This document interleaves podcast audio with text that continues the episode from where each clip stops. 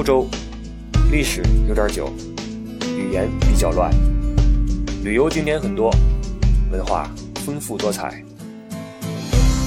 不傻在欧洲，不废话，不矫情，轻轻松松，实实在在。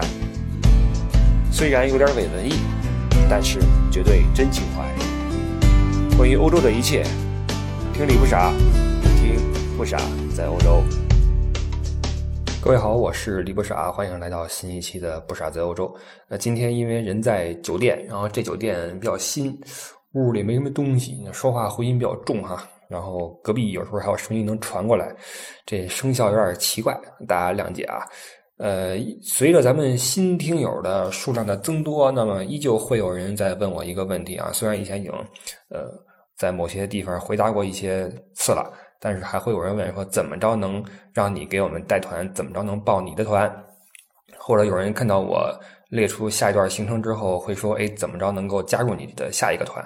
我必须要再统一再说一下啊，就是因为我不隶属于任何一个旅行社，所以呢，我。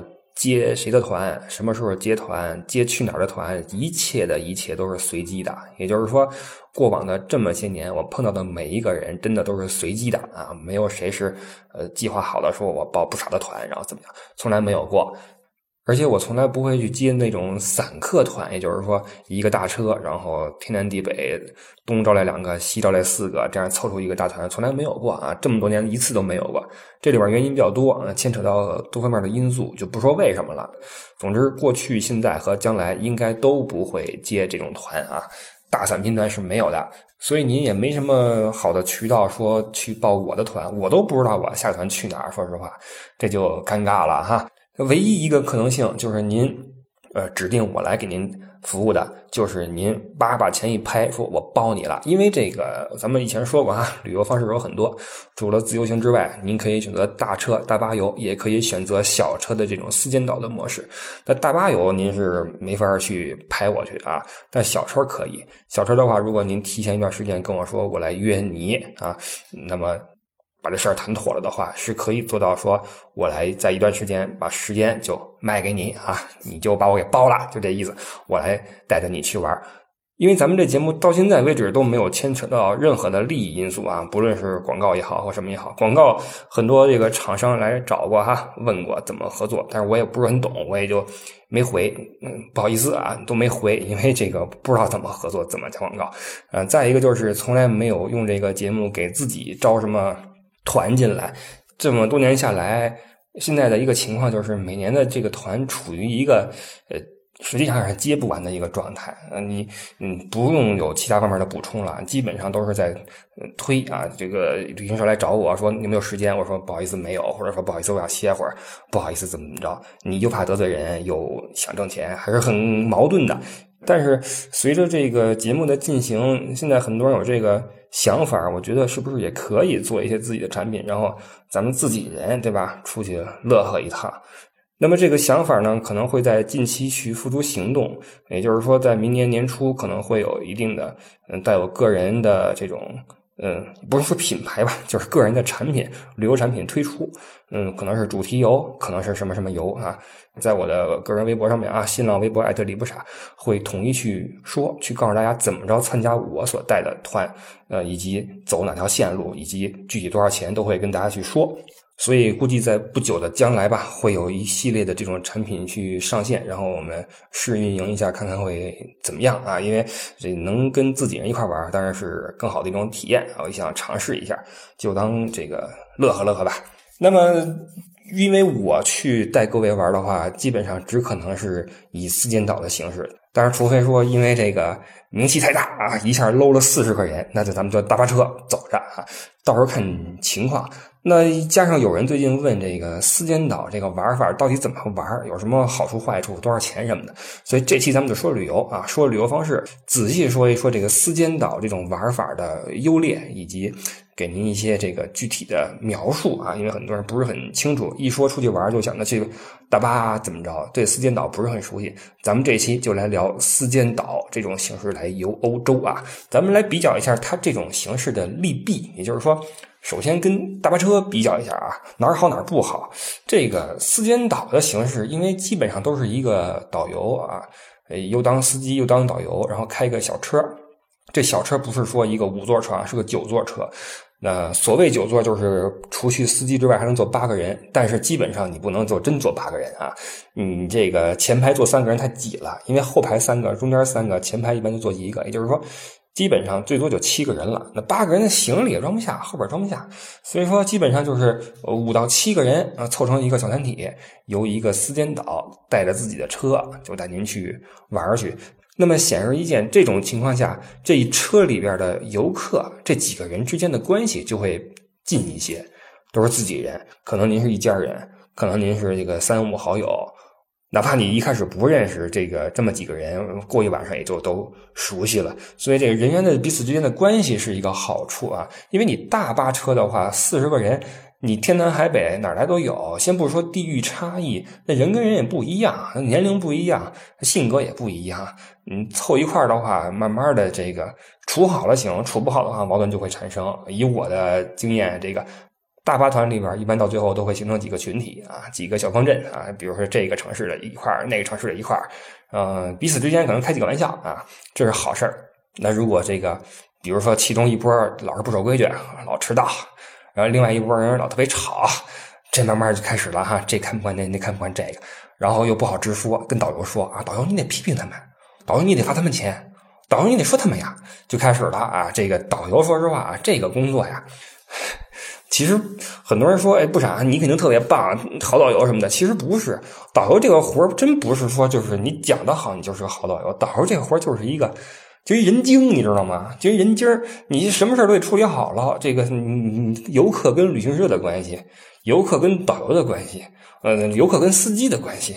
导游跟司机的关系，游客和游客的关系，全是关系，你知道吗？你就中间就和稀泥，就这功夫导游得有，这块我就很差啊。说实话，真不是说故事讲得好，你就是一个好导游。这咱们以后再说啊。导游这活里边都包含什么技能技巧，咱们以后再说吧。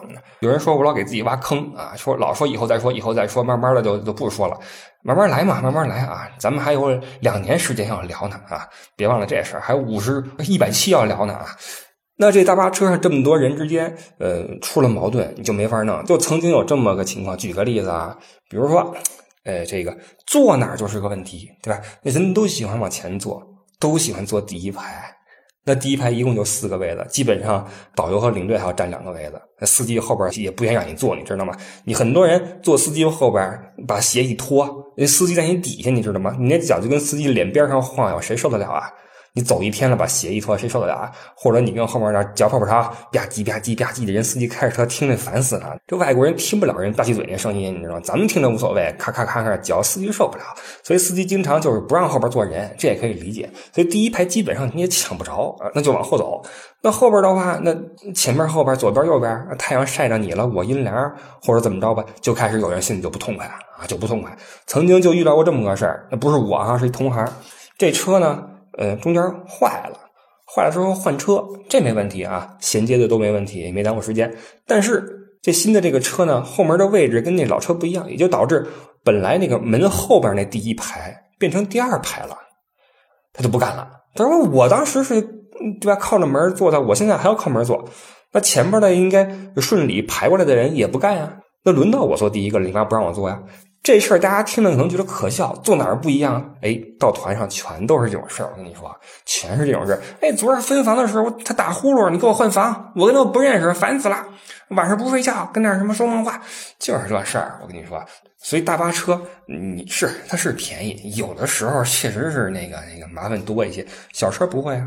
你都关系比较好，知根知底的，要不夫妻出来，要不两家人出来。不过两家人出来也可能有点什么心存芥蒂哈，但不至于说呃撕起来，那不至于哈。所以小车团基本比较和谐，而且五六个人也舒服呀，对吧？去哪儿什么的，你不像大巴团乌泱泱乌泱泱的。你到那个休息站，你你加油站，你看吧，大巴车一来，一下就下来四十个人，厕所立刻满，那排那队叫一个长。你五六个人多潇洒，对吧？进去之后买个冰棍啊，喝个汽水啊，去个洗手间呀，走了啊，倍儿潇洒。走了吃饭也是，你看那个大团一吃饭，好餐馆人直躲，你知道吗？旁边的食客直躲你，吓一跳。三四十个人光入座入座个五分钟，稀里哗啦的就很难受。小团就舒服嘛，这是一个好处。再有一个，小车团行动便捷。咱们以前说过，欧洲这边大巴车是有法律规定的，每行驶两小时休息二十五分钟，如果不休的话，呃，行驶四小时休息四十五分钟等等。那在你赶路的时候，你就赶不了，你没法在车上挤时间。那限速一百公里每小时。你不能超，然后那该歇歇，司机要不乐意了，老给你点歇，怎么办？就没法办。那小车不至于啊，小车没有这个规定。导游要是没问题，嗷嗷开个四百公里到了就行，只要你憋得住。而且大巴车走不了小路啊。你比如说很多这种呃景色优美的山口，在阿尔卑斯山里边很多的山口，德语叫 pass 啊，这个意大利语叫 passo，好像是吧？特别美，什么苏斯滕山口啊等等的，翻上去翻到什么两千多米的地方，特别美。但大巴车走起来就很费劲啊，还没登顶呢，你先吐了，你知道吗？左拐右拐的，小车不至于嗷嗷上去了，然后几个人下来之后照个相，什么凹个造型，对吧？凹个造型。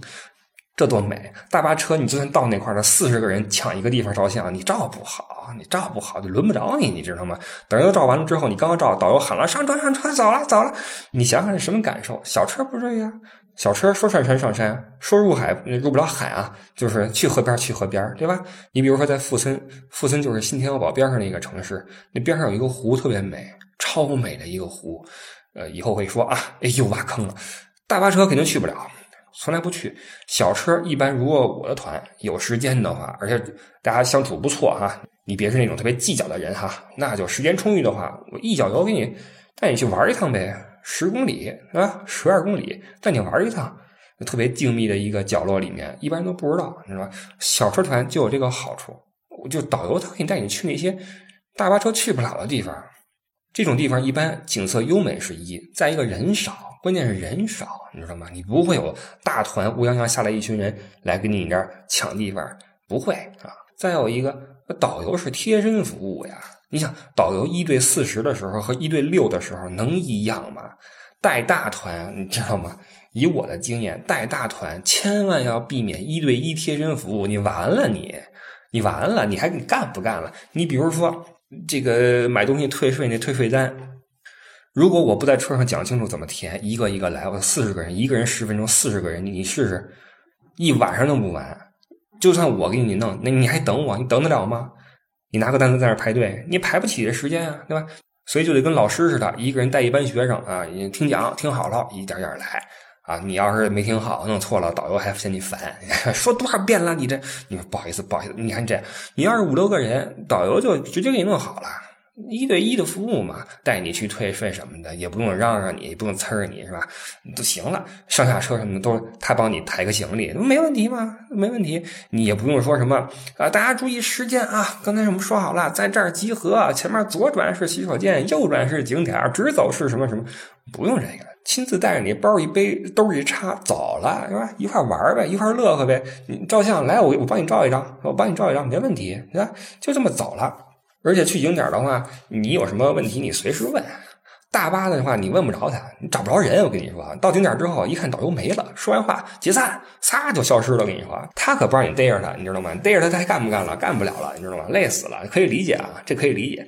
所以这小车团他就跟着你走呗，对吧？你有什么事你随时问他，聊聊天就把一天过去了，就跟朋友一样，一天天就过去了。最后还留个微信什么的，没事你找他代个购。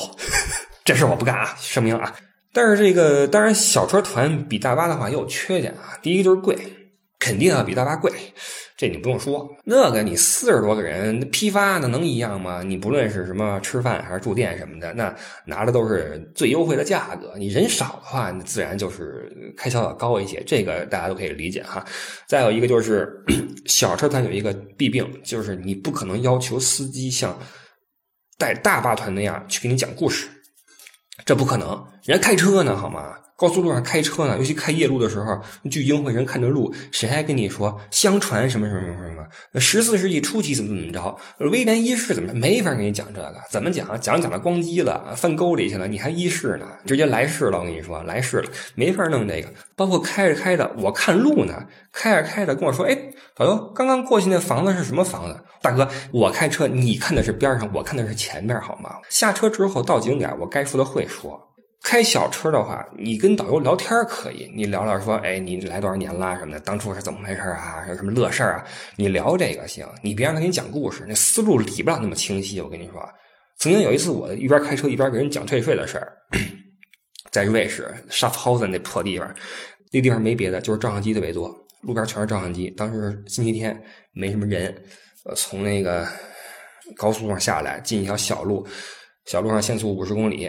下来之后，人客人问我：“哎，李导，给我们讲讲退税怎么退吧？要出瑞士边境了，给我们讲讲怎么退，退多少钱？”我还跟那算呢，百分之八啊！算了算了，啪，面前红光一闪，我说：“完了，完了，完了，完了！”我说：“你退这税钱还不够我张罚单呢。”最后给我罚了两百多欧元啊，因为超速，超了十五公里，罚了两百多欧元。瑞士那地方罚款特别高啊，所以这就是一个缺点，就是你如果选择四间岛出行的话，行驶过程中你可以聊天但你别听故事，系统的大故事不可能没那个啊！你听不傻在欧洲吧？你别听导游跟你说，那不可能。这是一个另外一个缺陷，一个贵，一个讲解比较少，这是跟大巴车比四间岛出行的一个劣势哈。那还有一种出行模式，我们都知道就是自由行，很多人就喜欢出来自己玩。很多人会觉得自由行是不是省钱或者怎么着？也不一定啊。也不一定啊，咱慢慢说啊。你比如说这个四间岛比这个自由行好在哪儿？首先，一个自由行无法比拟的优势就是效率。四间岛太有效率了，早上起来你起床，把包往车上一扔，吃完饭走了，直接上路，直接就奔目的地。你要是自由行，好家伙，头天晚上先查车啊，查几点几点有车，买车票，买不好还被罚款。上车之后你还倒，哪有那好事啊？直接你你拉景点去了，没这事儿。从酒店到总站，总站再去倒一次车到景点你几点几点有班车？这你一路上倒过去还算好的，迷路怎么办呀？坐错车怎么办呀？买错票怎么办呢？都是问题。你去网上看看那些自由行攻略，净是出事儿的。当时我们没有注意什么车要换车，当时我们没听懂说什么，导致我们孤苦伶仃的在荒郊野岭饥肠辘辘的等了三个小时，才有好心人愿意拉我们回去。你去网上看看这自由行攻略，净是提到好心人的。大哥，要没好心人怎么办呀？你当人家都这运气呢？你在路边好不行，他给你拉回去了。很多出来自由行的最后都走错路，然后被好心人拉回去，这哪有这么好的事儿啊？你如果选择四间岛，直接给你拉过去，就这么快，不可能走错路。走错路给你绕圈绕回去不完了吗？你这自由行，你首先城市跟城市之间的主要的那个火车还好说。你要是去个景点怎么去？你比如说你从法兰克福，你去什么海德堡，你问我我都不知道怎么去，我都是开车去，要么大巴车，要么我自己开过去。谁还坐火车带团呀？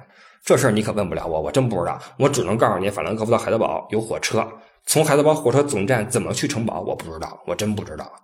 爬上去吧，自己走过去吧，走过去吧。这你你说你得多少功课你要做？这还是那些有名的地方，那小地方，比如说我说那个湖边什么的，那不通车，人根本就那不通车，没什么大巴车，没有什么火车，都得自己开车去。你怎么去？你去不了。所以自由行说半天，你只能去那些俗的景点还特累，还容易出错。但是你选择四间岛。既可以带你直接抵达目的地，又可以带你去一些你攻略上看不见的地方，你以前闻所未闻的地方。但是他熟悉啊，这边的四间岛哪个不是在这边混了起码五六年了吧？那不比你熟。呃，还有一个啊，攻略呀，别全信啊。别全信，这也是我老想说的一点。很多时候来个游客问我：“哎，导游，那什么什么在哪儿啊？我听说特别有名我都给我问愣了。我说：“你什么玩意儿？我没听说过哪儿？谁跟你说的？”哎，攻略上写的，攻略上我看了，网上都说好。哎呦，这网上是网上好吗？这所谓的攻略，我觉得很多人就是以讹传讹。你比如说有一个自由行的走错路了，走到倍儿远一个地方，进一个店。然后这个风雨交加，他喝了杯热咖啡，觉得哎呦真好喝，这是我在这个城市喝过的最好的咖啡。好，传开了，于是很多人就说啊，这个城市最好的咖啡店就是这家啊，就奔这家去了。很多所谓的攻略就是这么出来的，你知道吗？你如果在欧洲走多了，你会发现啊，有些景点日本人多，有些景点韩国人多，为什么？就是因为攻略。其实景点的旅游体验都是一样的，为什么有的地方某个地方人多呀？就是因为攻略做得好呗，或者传开了呗，实际没什么区别，都一样，都是被攻略忽悠的。所以以后大家出来攻略啊，你信个八成就得了啊，剩下两成导游不知道，你别以为是导游土，你那地儿什么地儿呢？那是你还有一个情况，你得考虑现实因素。你景区就在这儿旁边，什么都有，你非要往另外一边扎过去，你干嘛去呀？那你选择四间岛，可以带你去一些你不知道的地方，好玩的地方。你听他的呗，你往车上一坐走了。你们在境外坐车一定都有一种经历，就是拿着这个行程表对着时间看着站名，生怕自己坐错了，有没有啊？哎，是不是坐反了？坐对不对呀？你不要问个人？哎，怎么问的？Excuse me，完了之后说什么呀？全是这事儿，一身汗，你背一包何必呀？凑个几个人，四间岛不走了吗？小车嗷嗷走了，干嘛呀？那有人说这个我自由行不是实惠吗？我穷游行不行呀？我觉得这账你得这么算，你算一算，你每天花在交通上就有多少费用？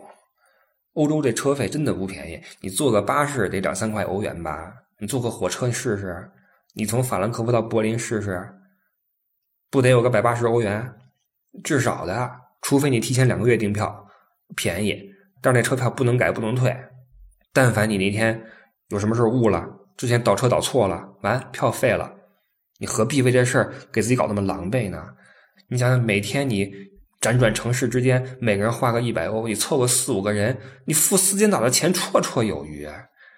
而且你自由行的话，你住的地方就受限于你车站的所在地，一般你都要住在车站旁边但我跟你说，车站旁边是欧洲最危险的地方，火车站经常鱼龙混杂，净是那个来路不明的人。你往边上一住，晚上有人在底下嚎叫。时不时的还有个酒鬼什么的，你干嘛呀？你如果有四间岛的话，拉去别的地方住去，完了嘛？何必在火车站旁边晃悠呢？当然了，你自由行也有四间岛所不能带给你的感受，那就是所谓一个人旅行的浪漫呗。那种所谓的你一个人从设计路线开始，到一个人坐飞机，然后出来倒火车，出来找路问路，然后应对所有突发状况，呃，既有惊喜又有意外。然后又平安完成行程的这种成就感，那四间岛没法带给你，对吧？你没法拿回去跟人炫耀，说我一个人怎么怎么着，我一个人怎么着，一个人照张相哈，照那个自己在地上的影子啊，照只鞋怎么着哈？没有这个。那这趟行程你肯定不文艺不清新啊！一个四间岛一大老爷们儿，一脸胡子带着你四处开啊！你没有这种一个人完成自己的这种旅途的这种成就感，这我可以理解哈。很多人追求这个，那您就穿一登山鞋，背一包自己来啊！注意换车时间啊，别倒错车啊！那我就祝您好运，这没办法啊，那有利有弊。但是说真的，您要是为了经济的话，我觉得您凑个四个背包客，凑五个背包客，足以把这个行程走下来了。请个四间岛。交通太贵啊，自己算笔账。但是我说这些并不是在给四间岛做广告啊，我也不是说我可能会接这活或怎么样，不是那个意思。我全年今年啊，二零一六年，我只带过两个四间岛的团，就两次。现在这个是第二次啊，到年底又来了一个，要不然的话，今年全年都在大车上面。有人说你不是不在那个散拼吗？对呀，不在散拼团，都是那种大的那种，要么夏令营，一个学校出来的学生，要么是展会，都是那个展商，都是一个展会公司组织的，或者一个公务团，十几个、二十个人一个公司出来开会的，都是这种团。所以今年全年都在大车上面耗着，没开这种四间岛。今儿聊这个，就是给大家介绍一下这种形式，告诉你好处是什么，坏处是什么，你自己去体会。很多人出行后这么一个习惯，就说我这个好不容易出去一次，对吧？我少睡一点，我紧一点。你四间岛不用，不用说你换车然后数车站，上车你就睡你的就完了。到点之后，导游说：“哎，各位，哎，起床了，啊，爷，哎，您慢走，哎，这边，哎，就给您扶下来了，你知道吗？都给你扶下来了，您就去玩您的。上车之后，您就睡觉啊，催眠曲一放啊，就睡觉，这什么感觉，对吧？什么感觉？到点吃饭啊，把你汤给你盛好，就差喂您了。你说这是什么感觉？你别那个给自己弄那么那么狼狈，钱也差不多啊。所以我觉得，其实这思间岛玩这个欧洲也好，什么地儿也好，其实是一个不错的选择。”尽管我自己也没有带太多的这样的团啊，因为对导游来说也有你更适应哪种方式的问题。我觉得你给我话筒就行了，你给我一话筒，让我给你讲故事呗，我就说呗，聊呗，对吧？然后那个该去哪儿什么的，该怎么办，我给你说清楚了就得了，对吧？一块儿吃饭，哪儿解散哪儿集合，明儿什么时候出发？完了，有问题找我，没事的话别让我看见你啊，就完了。当然，这并不意味着我就从来不接小车团，因为去年十月份啊，印象深刻，连续三个小车团找我，这玩意儿有点运气因素，就好比今年全是大车一样，去年十月份连续三个。小车团，而且首尾相连，中间都不停。呃，三个团的人数也很有意思啊，分别是两个人、三个人、两个人，你就知道是很会玩的啊。就是困了就晚起，然后饿了就吃饭，走哪儿吃哪儿。但是酒店是提前订好的，但是也不需要去订餐了，想吃什么吃什么，高兴了就跟这儿多玩会儿，累了就早点回去休息。走的是非常的自由啊。那二十天我开辆 SUV。把欧洲转了差不多有半圈吧，特别的高兴玩的，因为两个人、三个人出来雇一个小车导游，加上车就跑呗，就跟自由行差不多了。实际上就是花钱买享受，很舒服啊，很舒服。呃，还有一次带这种小车的美好的回忆啊，是什么呢？那次带了八个人。咱们不是说过吗？这个九座车如果加上司机坐满九个人的话，是比较痛苦的体验，因为太挤了。中排后排还好，因为都是三个人。前排如果也挤三个人的话，确实有点挤啊。但是那次情况不同，那次是拉了八个国航的空姐啊！哇，前排挤得满满的呀，三个人，哎呀，真是开心！一路上欢声笑语啊，叽叽喳喳的九个人就一路奔布拉格而去啊，在布拉格玩了。呃，三天一共是三天两夜，回到法兰克福，哇，全程太开心了！而且那次有意思的是什么呢？住的地方是他们空姐自己订的，订了一个大的一个三室一厅，住一起啊，住一起，哇，太幸福了！我和八个空姐啊一块啊，就在布拉格广场上面啊，这个。欢声雀跃啊！你们都不知道多开心。当然了，期间发生什么事情我就不多说了啊。当然，主要也因为什么都没发生啊。只不过后来也都是很好的朋友。每次他们来这个法兰克福。落地有机会的话，还给我带点什么零食什么的啊，所以你就知道这个小车团是很容易玩的很开心的，是一个特别好的出行的方式。当然，小车团有一个地方是一个不确定因素，首先车款是不一样的。那九座车有很多品牌，有奔驰、有大众、有雷诺呀、欧宝啊等等，但是性能差不多。而且以我个人的体会，嗯，不论是驾驶舱的舒适程度，还是后面坐的这个空间啊。大众在九座车里面，我觉得是一个很不错的一个牌子，这是我的个人体会啊。所以你不用一定要迷信说什么一定要奔驰的什么，没必要啊。什么车不是车呀？什么车不是四个轮？没问题啊。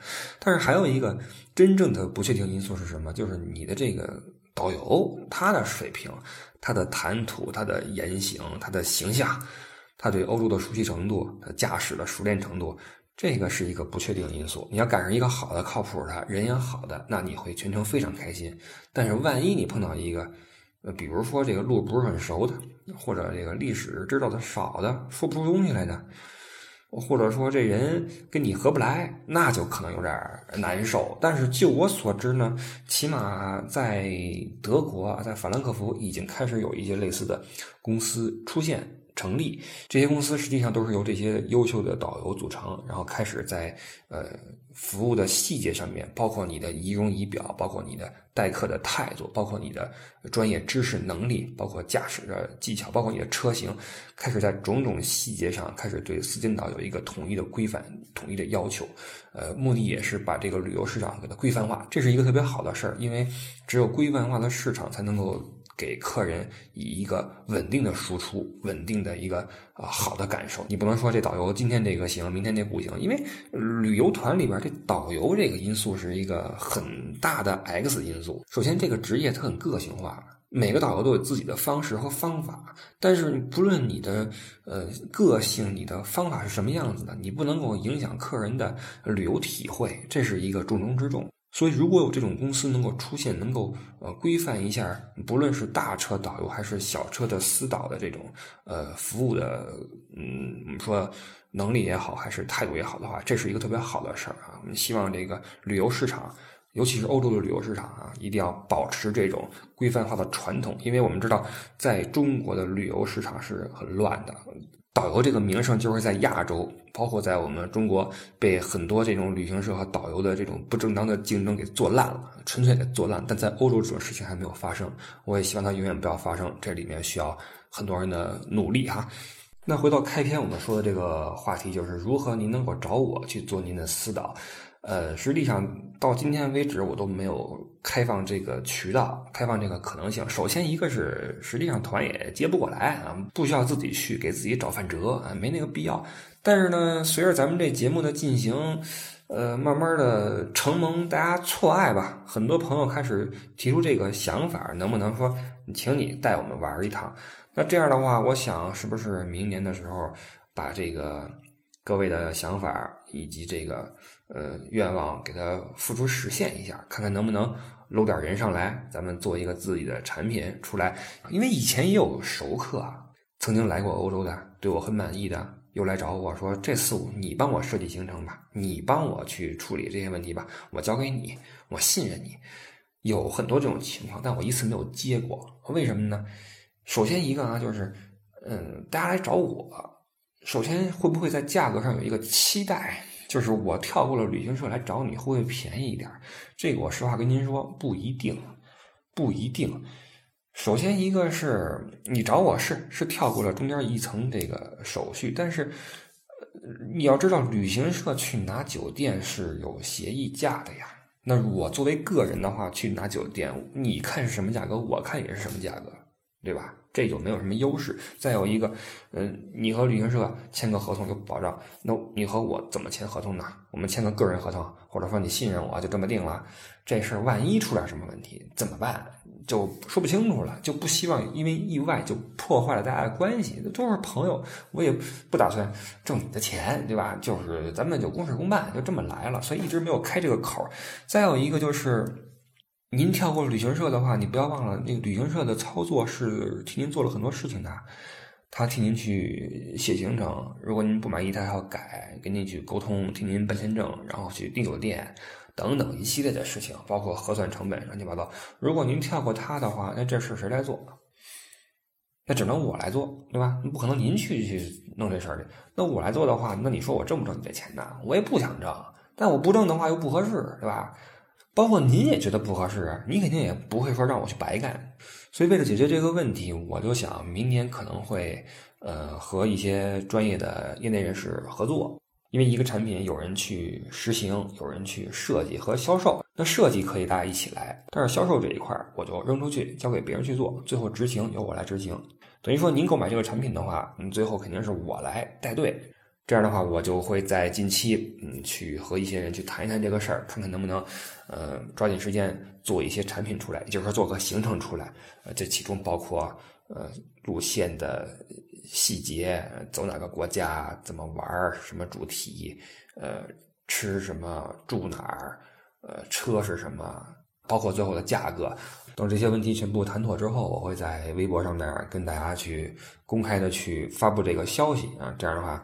也许明年开始，可以咱们自己人和自己人一起玩。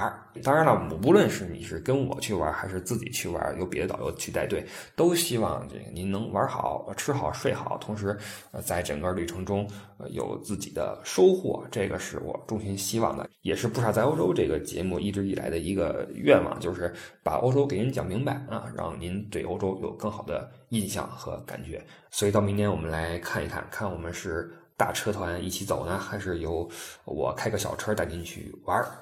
但是我必须要强调，我们再怎样说，四间岛小车出游性价比一点都不低。但是它确实也是开销比较大的一种出行方式。毕竟在效率性以及舒适性上面，它有很大的优势。嗯，而且四岛这个人的时速也要平摊在五到六个人身上，而不是四十个人的三十个人。